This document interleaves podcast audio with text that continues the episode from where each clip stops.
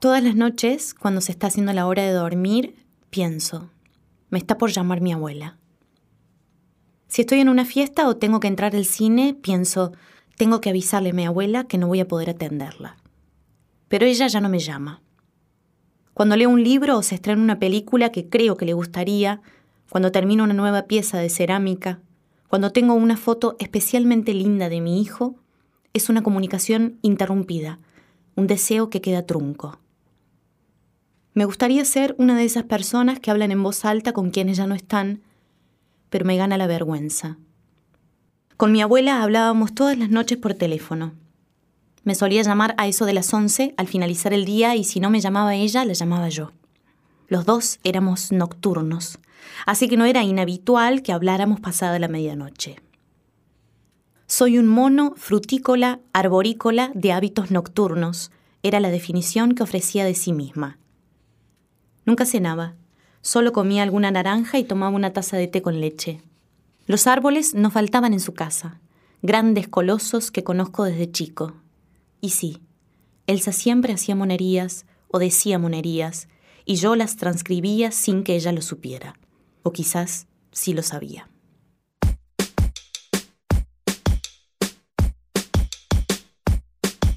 Demasiados libros. Hola amigos y amigas, ¿cómo están? Bienvenidos a una nueva temporada de Demasiados Libros. Estoy muy contento de darles la bienvenida y estoy muy contento porque además volvemos con un nuevo formato. Antes me habrán escuchado a mí hablar sobre mis lecturas o sobre hábitos lectores. También habrán escuchado a la gran Lugallo, que fue una invitada especial que tuvo este podcast, que entrevistó a autores como Agustina Basterrica y Juan Solá. Le mando un beso grande a Lu. Pero ahora en esta nueva temporada tenemos un formato nuevo y no voy a estar solo, sino que voy a estar acompañado por la queridísima Estefanía Coyola, que es periodista y es una gran lectora que sumamos a la mesa de demasiados libros. Hola Estefanía, ¿cómo estás? Hola Guido, un placer estar acá. Muy bien. ¿Estás cómoda? Súper cómoda. Bueno, me alegro. Eso, eso es lo más importante. Que disfrutemos de hablar de libros es la mejor excusa además para estar frente a un micrófono. Así es. Vamos a explicarles cuál va a ser la dinámica de, de, este podcast, cuál va a ser la dinámica de esta nueva temporada de demasiados libros. En cada episodio vamos a, ¿cómo decirlo? Vamos a autoimponernos una consigna que va a justificar las lecturas que traigamos a esta mesa. La idea es que esa consigna nos traiga a la mente libros que nos marcaron, que nos emocionaron, que nos hicieron pensar y, por qué no, también que nos enojaron un poco, ¿no? Que nos hayan despertado algún sentimiento y que nos gustaría que otras personas también conozcan. Esa es la motivación principal. Y vamos a tratar de que sean consignas lo más simples posible, que además disparen a la imaginación, que les permitan hacer asociaciones libres, locas, y que a partir de eso nosotros justifiquemos, bueno, esta consigna a mí me hizo acordar a este libro que leí en este momento de mi vida, que me hizo pensar en esta persona o me despertó este sentimiento, y vamos a tratar de justificarlo frente a todas las personas que estén escuchando. ¿Hasta ahí se entendió? ¿Lo expliqué bien? Lo explicaste muy bien. bien. Se entendió perfecto. Perfecto. En este primer episodio vamos a hablar de libros para alguien que extraña a un ser querido. Sí. Arrancamos con un tema quizás un poco pesado, pero los libros que elegimos no son pesados. No, todo lo contrario, son muy livianos. Bueno, ¿cuál es la lectura que elegiste para esta consigna? Yo traje Los Sorrentinos de Virginia Ida. Los Sorrentinos, la maravilla de los, de los Sorrentinos, eh, y concuerdo, la verdad es que con cada persona que ha hablado, que se ha encontrado con esta lectura, ha sentido la misma sensación es como una brisa fresca realmente su lectura. Si uno viene con lecturas más intensas, que requieren otro tipo de implicancia, digamos, a la hora de leer, me parece que Los Sorrentinos trae un aire súper fresco. Es la historia de mm, una familia que viene eh, desde Italia y se instala en Mar del Plata. Me gusta lo de aire fresco y que transcurre en Mar del Plata. Total. va, va, va, con el territorio, digamos, con el paisaje. Eh, se instalan allí y se abren una trattoria.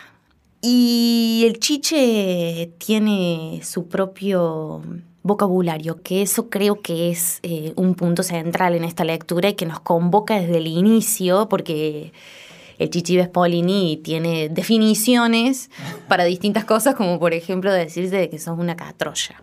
Son espectaculares. ¿Qué significa catroya? Bueno. Vamos a contarle a la gente. Es un poco complicado hacer una referencia exacta a catroya. Porque no son, no son definiciones de diccionario. El libro no dice No. catroya, dos puntos, o chiche se refería a tal cosa. Es como si ilustrara situaciones donde una persona puede ser catrollo o catroya. Pero las situaciones son muy diversas, de alguna manera. Son muy diversas y, y por momentos eh, el chiche los confunde y los mezcla. Por ejemplo, cuando alguien se integra en la dinámica familiar, si una sobrina trae un novio, bueno, él se encarga de asignarle algún tipo al principio, capaz que un poco lo, lo chicanea y le dice, sos un catro, ese es un catrollo o tal. E inmediatamente uno va sintiendo una cercanía a ese léxico familiar, bien como tiene de cita al inicio, ¿no? Eh, Virginia Higa, y te empiezas a involucrar profundamente, digamos, con la familia, porque eso, porque conoces su, su lenguaje, ¿no? Su idioma. Su, su lenguaje interno. Exacto, entonces hay una intimidad, me parece ahí que es muy importante, que uno a la cual uno accede. Y por sobre todas las cosas también hay mucho humor. Es, es, uno se divierte leyendo las experiencias y cómo eh, se va instalando esta familia y va liderando la elaboración de, además inventan el sorrentino. Bueno, eso te quería preguntar, porque es el gran mito que está detrás del libro, o la gran excusa. que inventaron el sorrentino, que alguien de esa familia, si mal no recuerdo, era el hermano del chiche, inventa el sorrentino y un poco el una chiche lo hace famoso. Claro, el chiche lo hace famoso y lo hace una marca registrada además. ¿Cómo crece la historia del sorrentino a lo largo del libro, de, de ese mito familiar y, a través de qué situaciones lo, va sosteniendo? Te pregunto yo, en este caso lo leí, quizás no sea así siempre la dinámica de este podcast, vamos a aclararle a la gente. Quizás en algún momento yo leo un libro, vos no, o viceversa. En este caso los dos leímos los sorrentinos y me parece que está bueno que cuentes eso, qué, va pasando con, ese mito de la figura de la pasta. Me parece que es una de las cosas más divertidas que tiene el libro, porque ahí se pone en juego todo el humor de Virginia y es, es una mm, escritura muy suave, muy dulce, por eso lo comparamos como con una brisa fresca, ¿no? En una tarde de verano, ¿no? Ese, ese refresco. Y realmente es, es sensible todo lo que va contando de una manera muy hermosa. Y te convoca con el humor también porque las situaciones son tremendamente graciosas. Lo del sorrentino se desarrolla principalmente en la tratoría y ahí a partir de las escenas que van contando de cómo el chiche atiende a las personas que van a comer, cuáles son los rituales, las dinámicas, las ceremonias. Hay, hay situaciones muy, muy graciosas que Virginia Higa desarrolla con muchísima sutileza y nos va llevando por ese universo.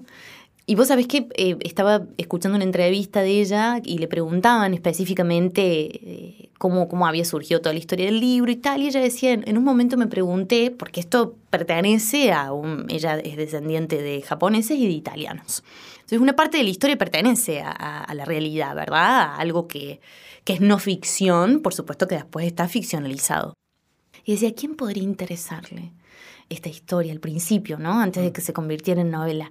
Y realmente es, es muy interesante, porque las familias son interesantes, porque conocer el universo particular a través de, sobre todo, del desarrollo del lenguaje de una familia es interesante. Las familias son interesantes, pero de cualquier manera está el talento de ella para hacer que esa familia sea especialmente interesante. Porque rescata el- este lenguaje interno.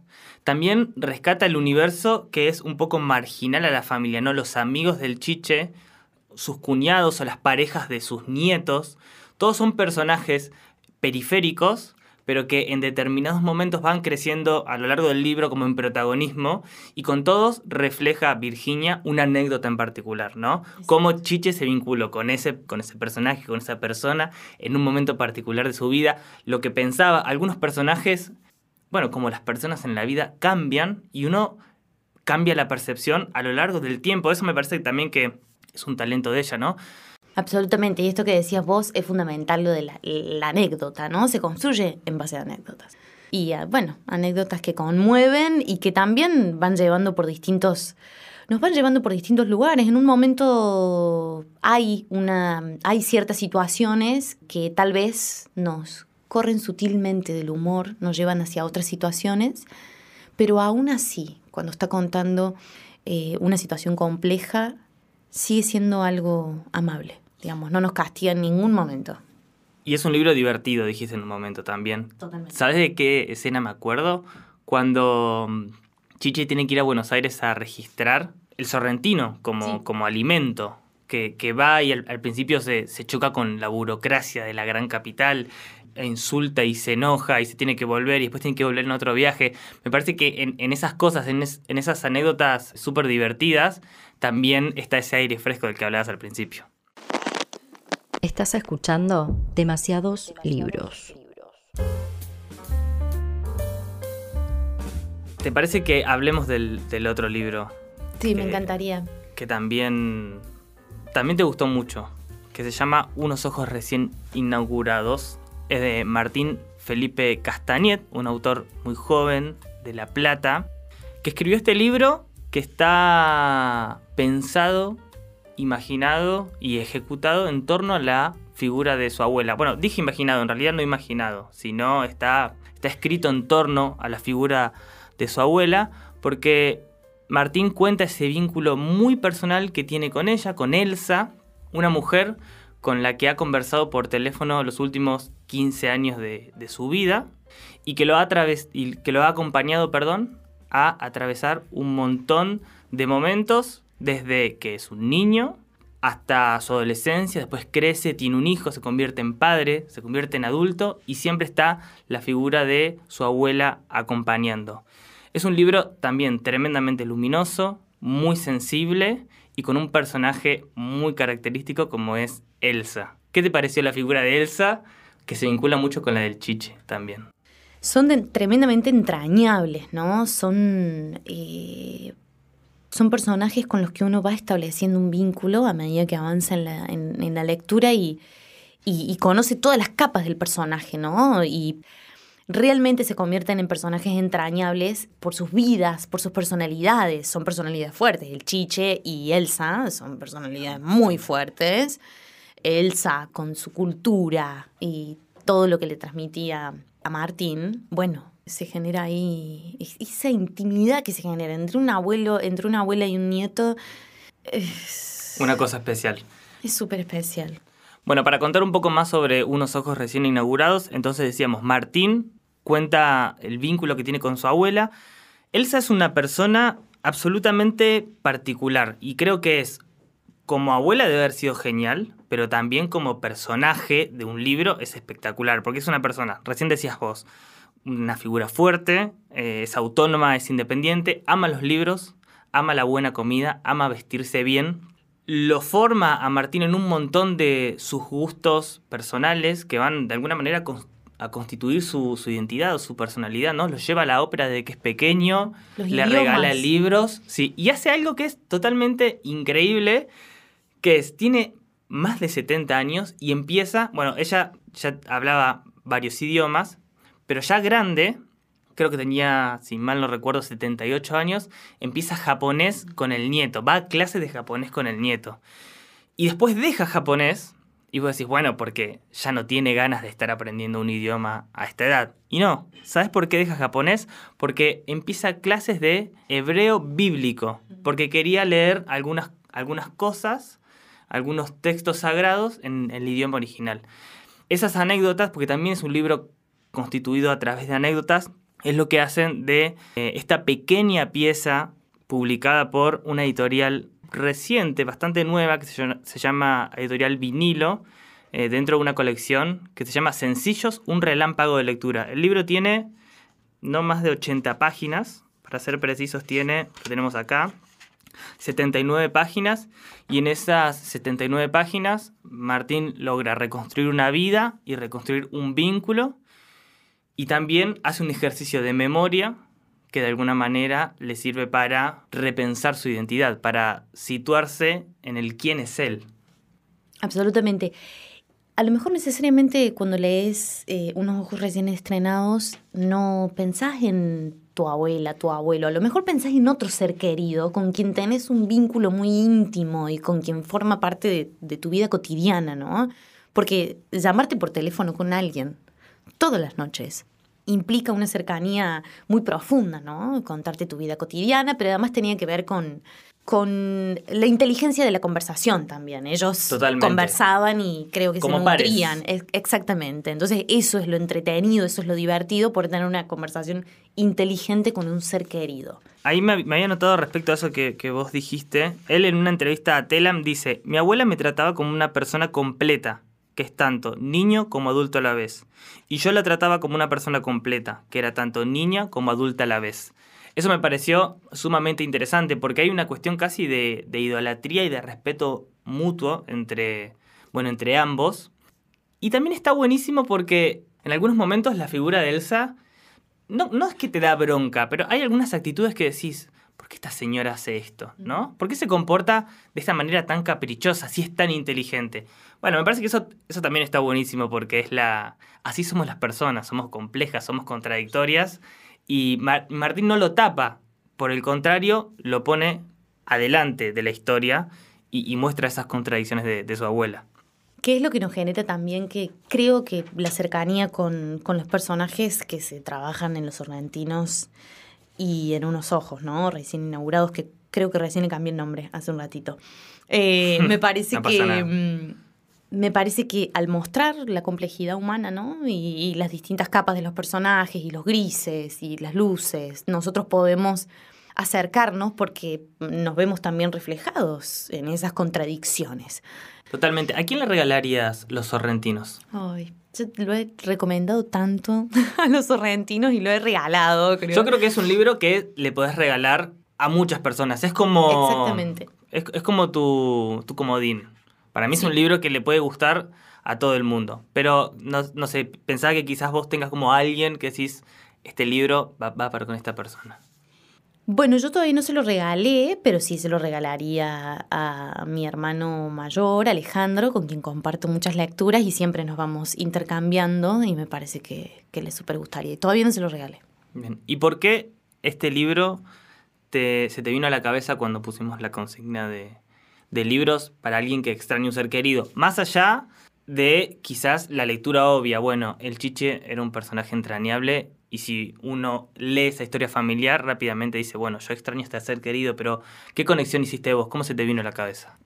Yo creo que sí, mm, eh, me quedé pensando muchísimo en los sorrentinos porque lo leí hace bastante ya, te diría hace unos tres años, no, no recuerdo, apenas salió, un poco más tal vez. Y creo que fue una de esas lecturas. Es bastante singular encontrar un libro que tenga esa capacidad, ¿no? Que desarrolle una historia familiar centrado en el chiche, ¿no? Porque al fin y al cabo uno se involucra, podríamos decir, emocionalmente con el chiche particularmente pero que tenga esa frescura y que, y que sea un buen paso eh, leerlo, digamos. Leer los sorrentinos es, es- es un buen momento y, y creo que eso ha permanecido a lo largo del tiempo. Por eso lo pensé cuando dijimos, bueno, un ser querido, cuando uno extraña a un ser querido, creo que uno puede habitar una sensación familiar y no lastimarse en el proceso, ¿no? Que por ahí con otras lecturas son mucho más corrosivas. Recordar sin melancolía. Exacto. poco. Sí, no, no, no, no te lleva a la melancolía para nada. Eh, te lleva a, a recordar, a pensar, te hace pensar en tu propio lenguaje. Sí. Cuando uno lee los sorrentinos, porque el chiche dice catrollo, algo que es un chinazo, milladura, papoquia, eh, bueno, y otro mm, que Es cuesta hermoso. pronunciarlo, son hermosos. y Milladura, todo- milladura, vamos a detenernos dos segundos, porque no quiero, estabas construyendo una idea, pero milladura es espectacular. espectacular. Es espectacular. Y estaba. Y a veces tienen, a ver, eh, puede ser algo que es eh, feo. eh, mucho estaba relacionado con el mal gusto, ¿no? Si él consideraba, si el chiche consideraba que algo era de mal gusto. Y muchas de esas cosas estaban relacionadas con los hábitos de comer y de Claro. qué era lo correcto a la hora de comer y qué era un buen plato, eh, cómo eran las Y que, no tradiciones. falte, y que no falte la comida. No, Esto, tal cual. esto era un tema que al chiche lo ponía loco. Que no falte la comida sobre la mesa y que nadie se quede con hambre. Eso me pareció sí.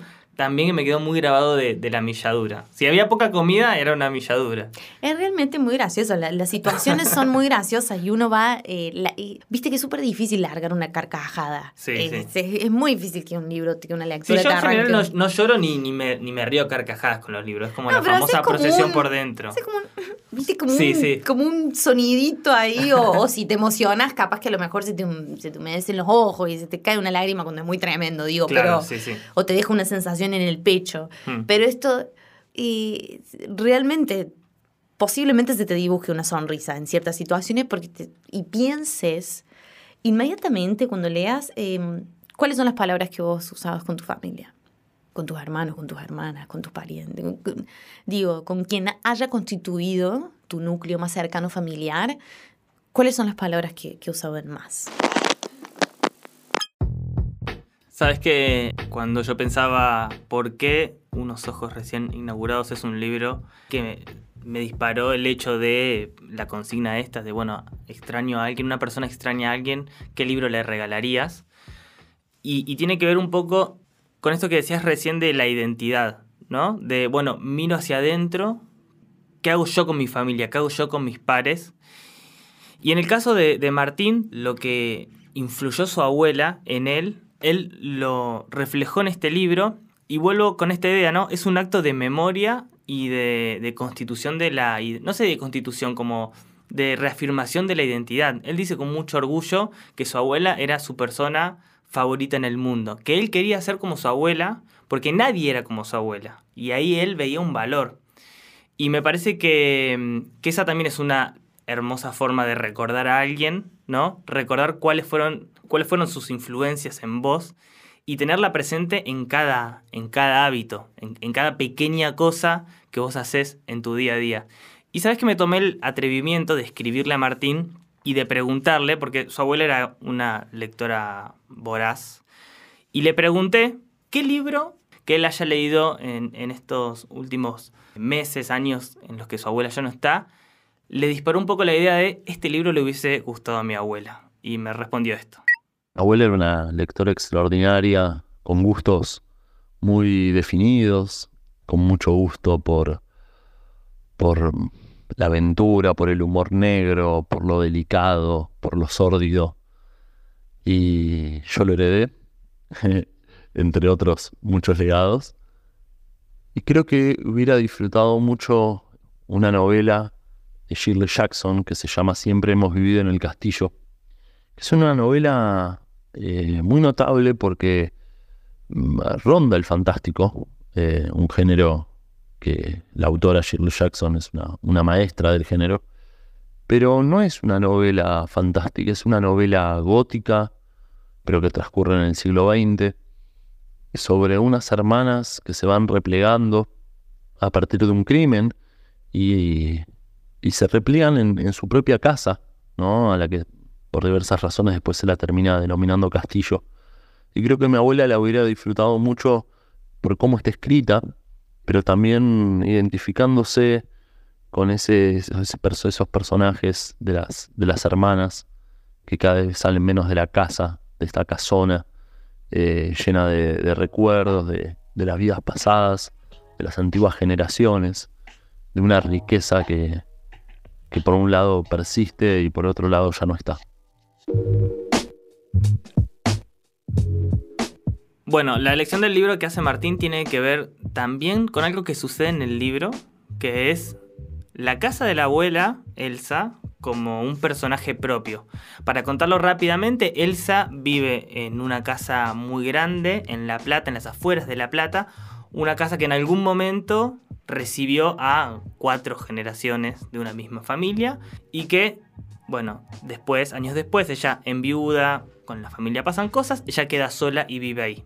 Y ella tiene algo muy particular que es que no, le interesa demasiado el orden, ¿no? No es que sea una fanática del desorden, un poquito sí, hace una, hace una confesión en ese sentido, pero no le interesa demasiado el orden. Entonces, bueno, si come algo lo deja sobre la mesa o lo guarda un poco así nomás, se cambia la ropa, se compra un montón de libros y los libros habitan la casa y toda esa descripción que va haciendo Martín sobre no solamente su abuela, sino sobre el espacio que su abuela habita, funciona casi como un personaje más.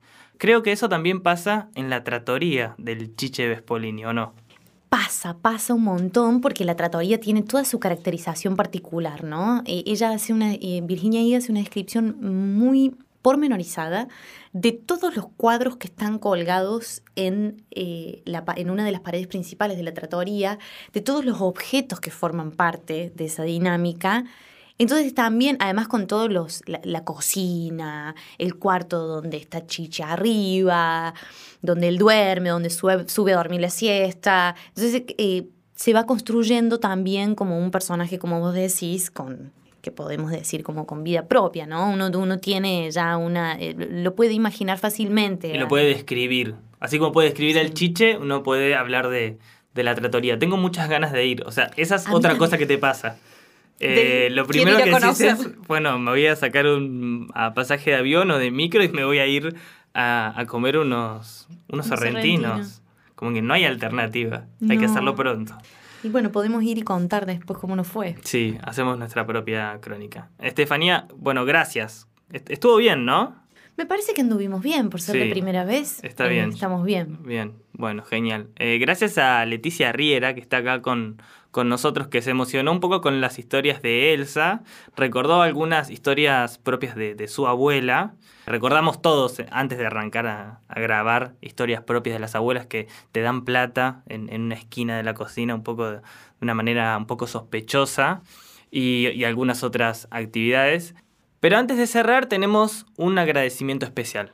Eh, le queremos agradecer especialmente a los amigos de la librería, una librería preciosa, es, debo admitir, una de mis favoritas, eh, con quien y a quien siempre consulto, con Juan, uno de sus dueños, que queda en la Valleja 29, ahí en la Valleja y Cañada, la van a ubicar fácilmente, y también en Instagram la pueden encontrar en arroba la librería-cba y los las les invitamos a que vayan y que encuentren sus próximas lecturas. Así es, una librería muy pintoresca, muy preciosa, además de muchas, muchas variedades de libros. Está la atención de Juan, que es como el librero que vos le, le tirás un centro y cabecea y sabe qué recomendarte. Eso está buenísimo. Lo mejor que tienen las librerías de nuestra ciudad. Recuerden que también pueden seguir en Instagram a la cuenta de este podcast que es arroba demasiados.libros y en la producción de este podcast estuvo Parque Podcast. Como siempre pueden escuchar más contenidos en parquepodcast.com. Les agradecemos la atenta escucha y los esperamos. Hasta la próxima. Un beso grande.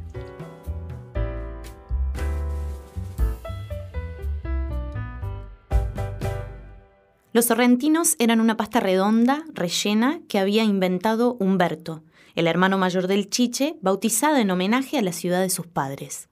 El sorrentino no tenía el borde de masa de los panzotti, ni el relleno de carne de los agnolotti, ni llevaba ricota como los capelletti.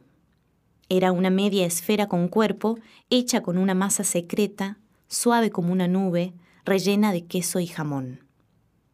De vez en cuando aparecía alguien en la tratoría que tenía el mal gusto de preguntar con cierto aire superado, ¿el sorrentino no es lo mismo que un raviol pero redondo? Ante esto, las mujeres de la familia ponían los ojos en blanco y los hombres se reclinaban en sus sillas y resoplaban. Para el chiche, la persona que hiciera esa pregunta, además de ser ignorante, carecía de sensibilidad.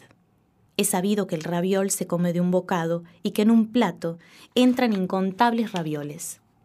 El raviol no es una entidad definida, existe en la acumulación. Decir comió un raviol es una cosa absurda, un sinsentido. Un sorrentino, en cambio, es un ente en sí mismo. Un niño o una mujer que se alimentara como un pajarito pueden comer un solo sorrentino con total dignidad. El sorrentino se puede cortar tres o cuatro veces, y el pedacito resultante sería un bocado tan decente como cualquier raviol. Cada pasta tiene su personalidad, decía el chiche, que también corregía a quienes confundían agnolotti con tortellini o tagliatelle con papardelle. Qué bueno que llegaste hasta acá. contamos que somos una productora que se sostiene y crece con el aporte económico de sus oyentes. Si te gusta nuestro contenido, te invitamos a formar parte de este proyecto con un pequeño aporte mensual. Si podés hacerlo, nos das una gran ayuda para seguir produciendo más y mejores series. Ingresa a parquepodcast.com barra suscríbete y acompáñanos en este viaje. Además, si te gustan los contenidos, no te olvides de seguirlos y calificarlos en Spotify.